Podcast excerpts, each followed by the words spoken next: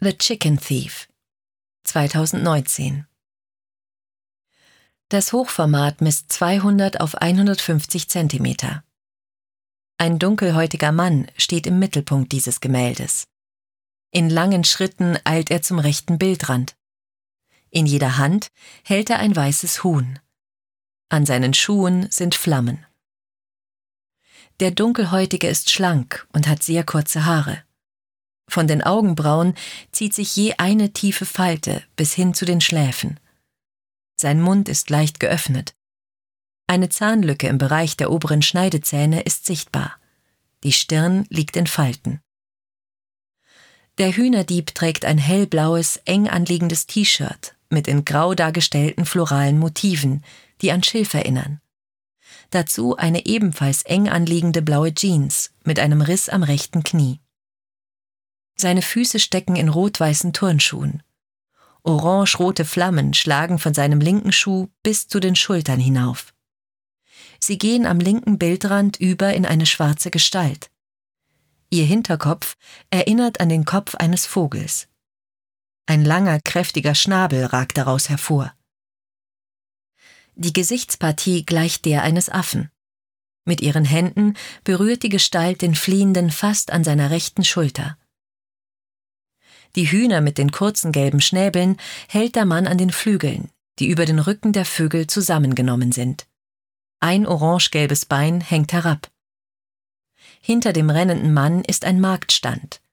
Grüne Autoreifen stapeln sich auf der Theke, Felgen hängen an der Wand. Vorn an der Theke sind verschiedene Symbole zu erkennen. Zwei davon sind sternförmig.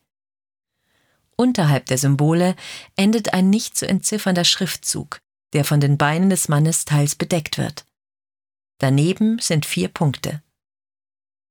Auf dem grauen Straßenbelag vor der Theke ist eine längliche rote Pfütze, über die der Hühnerdieb hinwegrennt. Hier strukturiert der Malgrund das Gemälde horizontal. Eine Erhöhung bildet zum Beispiel die Kante der Theke des Marktstandes.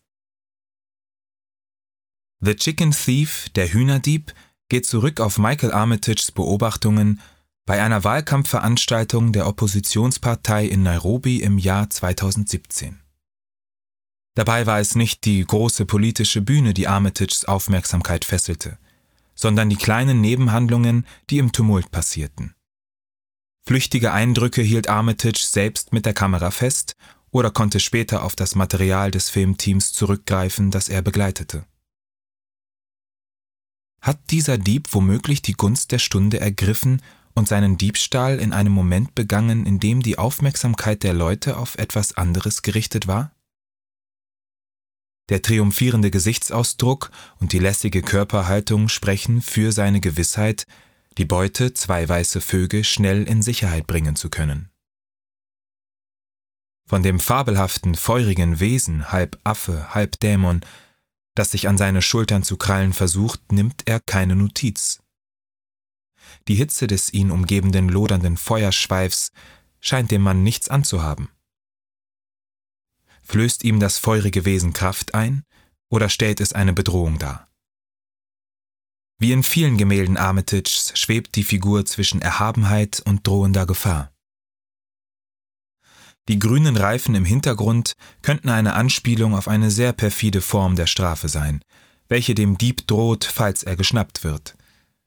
Necklacing ist eine Form von Lynchjustiz, die bis heute in einigen afrikanischen Ländern praktiziert wird.